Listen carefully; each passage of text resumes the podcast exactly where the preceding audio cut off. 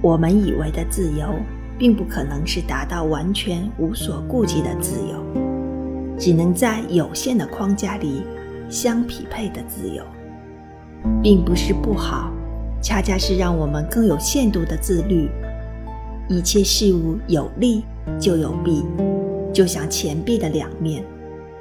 过度的自由就会失去自我的边界